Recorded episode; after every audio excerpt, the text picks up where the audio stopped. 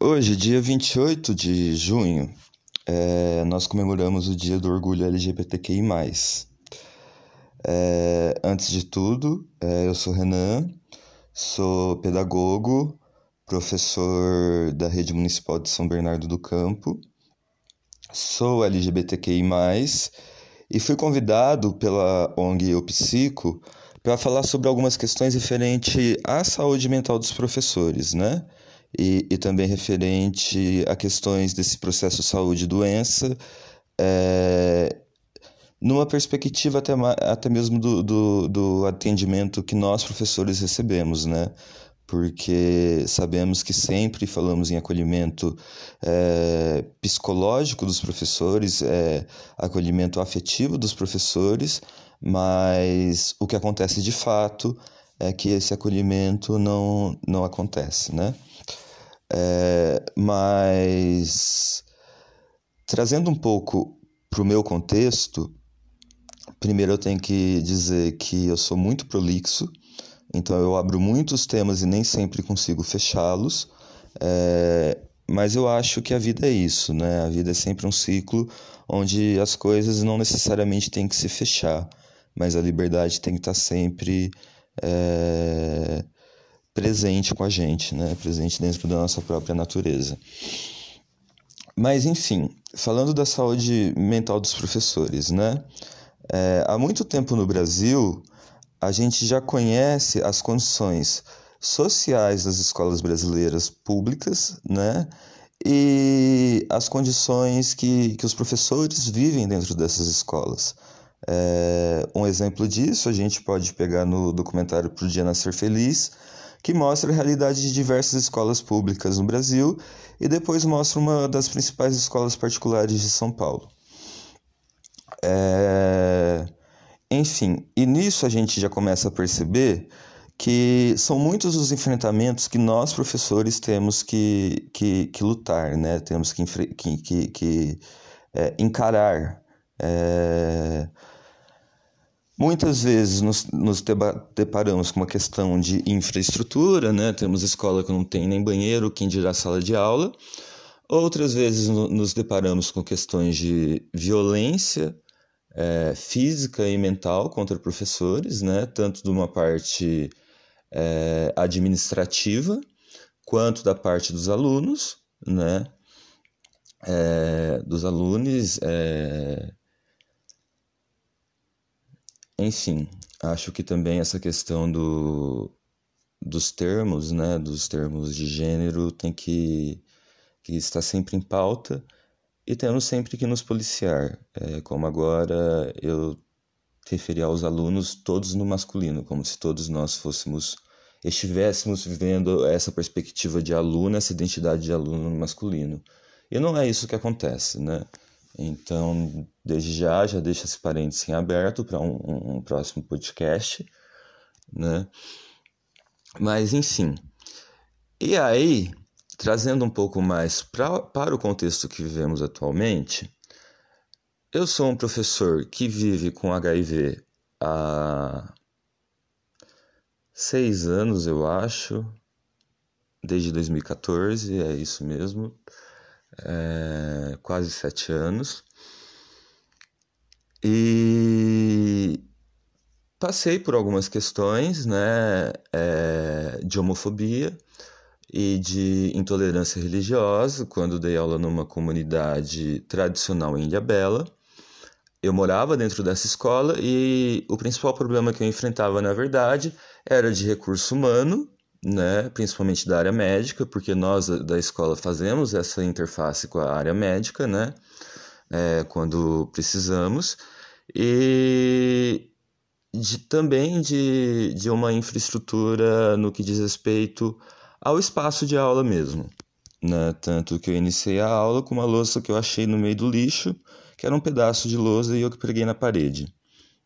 E não tinha nem carteira para as crianças, né? Isso foi chegando com o tempo depois de uma reunião que eu fiz com os pais, é, exigindo dos pais, né? Foi meio que isso, que eles cobrassem da prefeitura o que a gente não tinha. Enfim, isso funcionou, deu certo, conseguimos a infraestrutura, mas com o tempo eu fui sofrendo vários ataques homofóbicos até que, que chegamos num ponto em que um professor escreveu que eu ensinava as crianças a serem, gay, a serem gays e que eu estava num projeto de iniciação ao culto é, umbandista com as crianças. Claro que essa perspectiva não é verdade, a gente tem várias leis que falam sobre a diversidade, né? É, infelizmente, nós ainda nos enquadramos na lei do racismo, é, tanto que caiu em intolerância religiosa, né?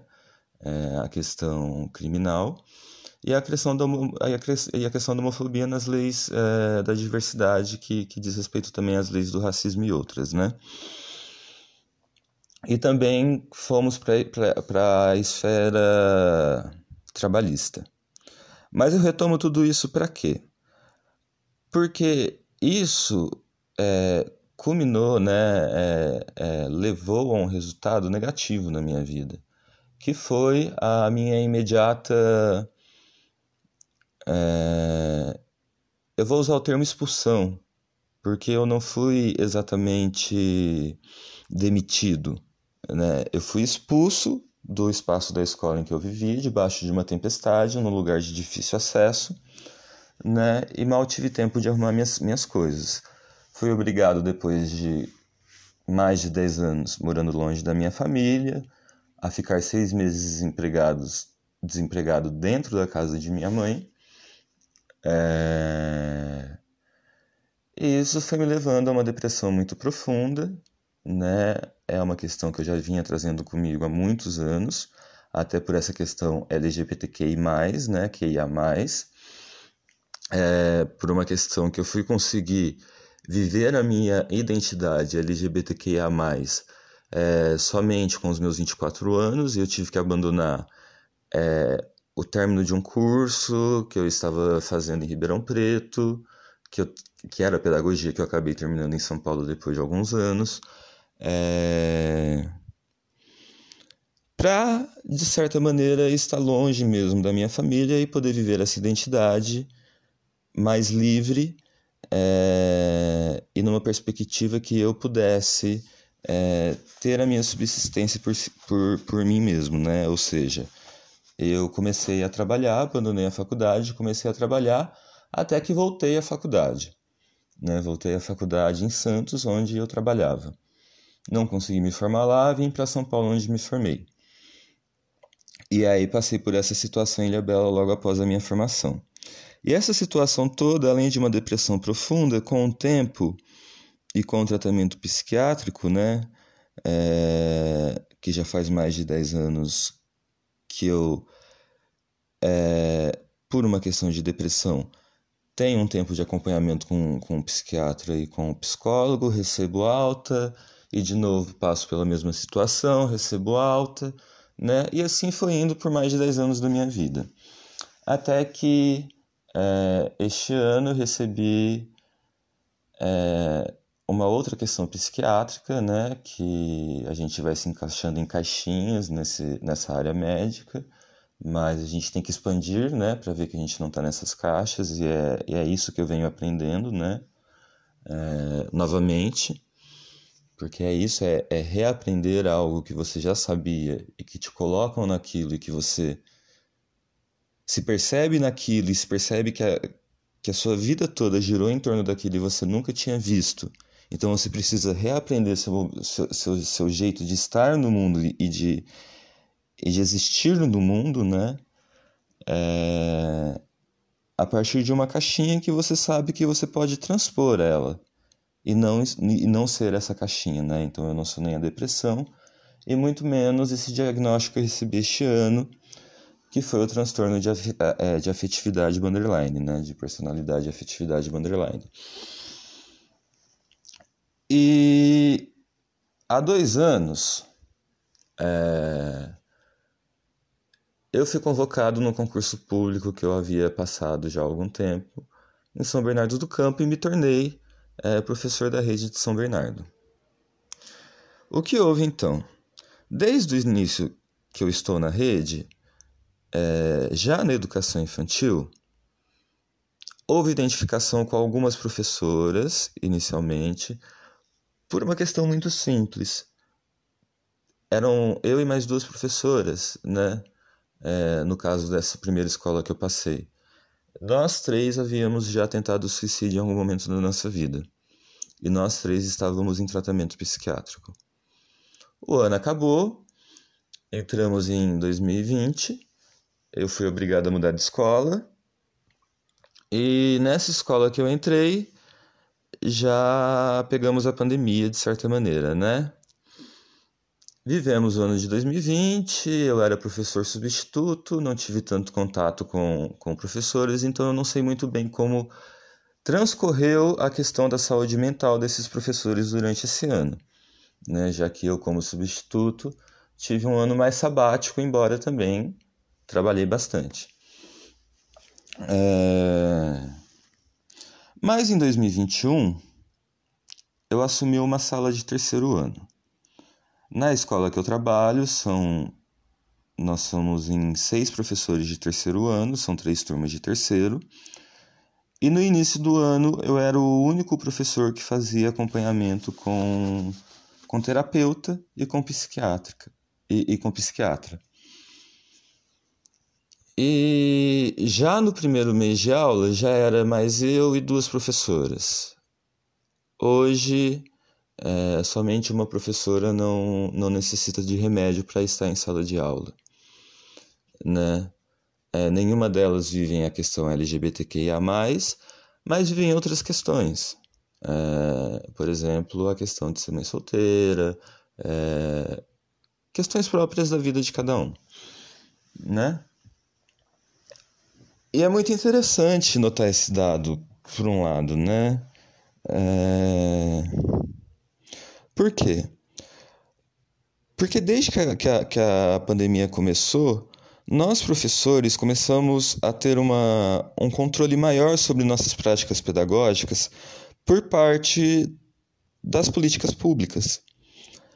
E isso foi, foi levando a um escamoteamento da nossa, é, da nossa autonomia pedagógica, né? A ponto de nós não conseguirmos mais pensarmos na, na aprendizagem dos nossos alunos de fato e ficarmos e passarmos a maior parte do nosso tempo preenchendo documentos. Ou seja, a nossa profissão se tornou uma profissão burocrática e as aulas, na verdade, já vêm quase prontas, quase todas prontas, é, do governo ou das redes municipais, estaduais ou federais, né? E eu acho que isso é um dos principais motivos que levam ao, ao adoecimento mental é, de professores, é, de professoros. Por quê?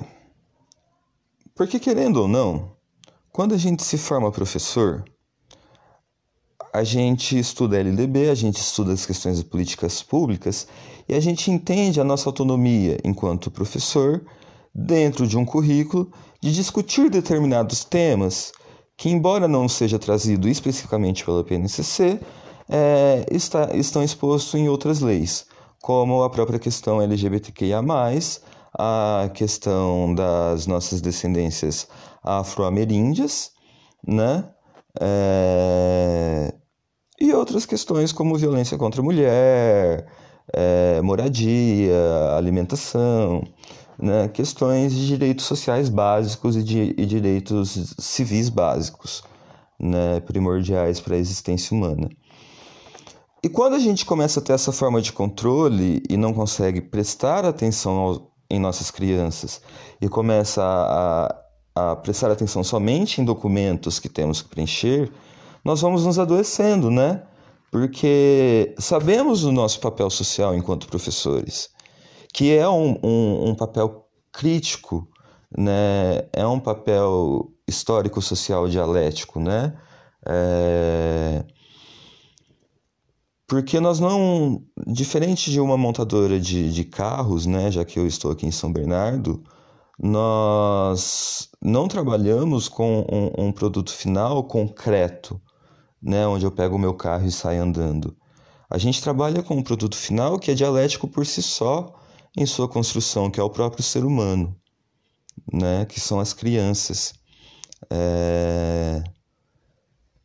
Então, sim, a maioria de nós professores é, trazemos conosco é, essas questões afetivas é, utópicas, eu diria, porque a gente tem uma, uma questão afetiva com nossas utopias, eu não trago a ideologia, porque aí cada professor se enquadra em uma questão, em uma. Cada professor e cada escola, na verdade, né? Se enquadra em uma perspectiva pedagógica a partir de seus PPPs, que são os, os, os projetos políticos pedagógicos. É... Filosóficos diferentes, né? Então, nessa perspectiva eu trago as utopias, né? É... E essas políticas burocráticas que nos levam à burocracia em detrimento, escamoteando é, a nossa prática docente na relação ensino-aprendizagem, né, nessas relações é, de vinculação com as crianças e tudo, vai nos adoecendo.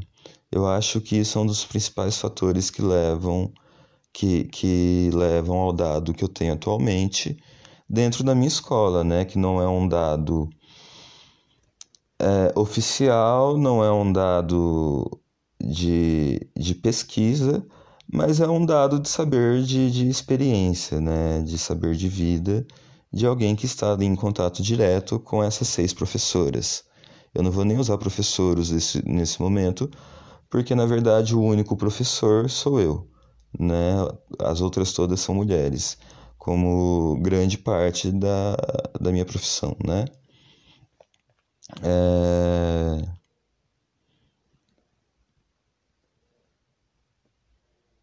Enfim, acho que esse tema é um tema muito abrangente, que é um tema que, que está em discussão, está em pauta muito antes da pandemia, mas na pandemia conseguimos é, ver mais lives é, no YouTube de diversas universidades públicas, privadas, redes municipais, redes estaduais, é, federal, é, falando desse acolhimento psico dos professores, porque eles sabem é, os gestores, eu estou dizendo, né, a gestão pública sabe desses dados melhor do que eu, que só sei dos dados a partir da minha experiência. Mas, na verdade, o que percebemos é que nada é feito, né? A gente não, não sai do discurso. O acolhimento que temos é, na verdade, preencha mais documentos para que a gente saiba como está a saúde mental das crianças e como está a sua própria saúde mental. Mas a gente não tem nem tempo de refletir sobre a saúde mental das crianças, quem dirá sobre a nossa, porque estamos o tempo todo em, em contato com esses documentos, preenchendo, preenchendo documentos e fazendo funções que, que até então não eram nossas, como as buscas ativas das crianças que não frequentam a escola. Né, que até então a gente apenas avisava a gestão da escola e aí as providências iam para instâncias superiores. E hoje em dia, com a pandemia, passamos nós, professores, a, a ter que fazer essa buscativa. Né? E que culminou em mais documentos a serem preenchidos, obviamente. Então, eu acho que tudo isso adoece muito é, nós, professores, dentro de nossa própria prática docente né? E mais ainda quando nos encontramos em questões de de vulnerabilidade social, né? Eu sou um homem branco é, que venho de, de uma periferia de uma cidade pequena, então também não pode se dizer favela, né? É, Coab, na verdade. É... Então tive meus privilégios para estar até aqui também por ser homem branco, para chegar onde cheguei. Né? Sou o único formado da minha família, formado numa instituição de ensino superior. E ainda assim me percebo numa questão de vulnerabilidade social é, nesses momentos em que a minha prática docente é escamoteada por uma prática burocrática, onde essas questões sociais, como é, mudar a chave do discurso, né, para que eu não enfrente mais questões de injúrias raciais, é, injúrias é, é, de, de homofobia, né? não só eu, como outros professores, e não só professores, é... as pessoas de maneira geral no nosso Brasil, né? que, que vêm é, cada vez mais é, se embriagando de um discurso violento. Né? É... Então a gente já se encontra nessa, nessa posição de marginalização e de vulnerabilização dentro da própria profissão docente. E a gente se encontra mais ainda neste momento que a gente perde a função docente e encara uma função burocrática, né? Onde essas questões sociais, infelizmente, são deixadas de lado, né? Que a gente canta que o cravo brigou com a rosa a partir do Centro de Mídia São Paulo e não faz uma discussão social de por que a rosa saiu despetalada e o, com o cravo tá tudo bem, ele ficou doente, mas a Rosa ainda foi lá cuidar desse cravo, né? É... Bom, eu vou fechando por aqui, porque senão eu vou abrindo o tema cada vez mais. É... E vou saindo também um pouco do tema das questões é, psicoafetivas, indo para temas mais pedagógicos, né? É... Então eu vou encerrando por aqui, agradeço a atenção de todos. Espero que em breve no, nos encontremos novamente em outro podcast para que eu possa falar mais de temas pedagógicos, né? Porque inicialmente a minha ideia principal desse canal meu era a assistência pedagógica a pais de crianças e as famílias, né? Deixa eu começar a tentar trazer mais para um não gênero, já que eu levantei essa discussão, né? É, as famílias numa questão de assistência pedagógica, até numa, numa de uma forma a ter recursos financeiros extra, né? Porque também sabemos a questão que, que adoece muito no Brasil é uma questão financeira para nós professores, né? É, então eu vou parando o tema por aqui. E é isso, agradeço muito a atenção de todos. E não esqueçam de me seguir também, que eu demoro às vezes postar novos episódios, mas sempre procuro postar, né? Agradeço a ONG Psico por ter me convidado e fecho por aqui. Até mais, até uma próxima.